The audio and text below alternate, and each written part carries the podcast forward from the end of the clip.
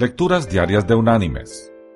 La lectura de hoy es del Salmo 119, versículo 109, que dice, Mi vida está de continuo en peligro, pero no me he olvidado de tu ley. Y la reflexión de este día se llama La parte más peligrosa del viaje.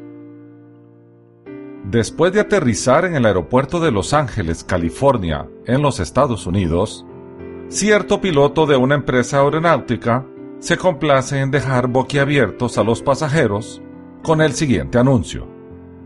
Y dice, Ahora van a iniciar ustedes la parte más peligrosa de su viaje, desde el aeropuerto hasta sus casas en sus automóviles mis queridos hermanos y amigos.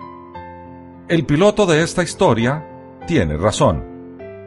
Algunas veces se nos olvida que hay mucho peligro donde creemos que no lo hay.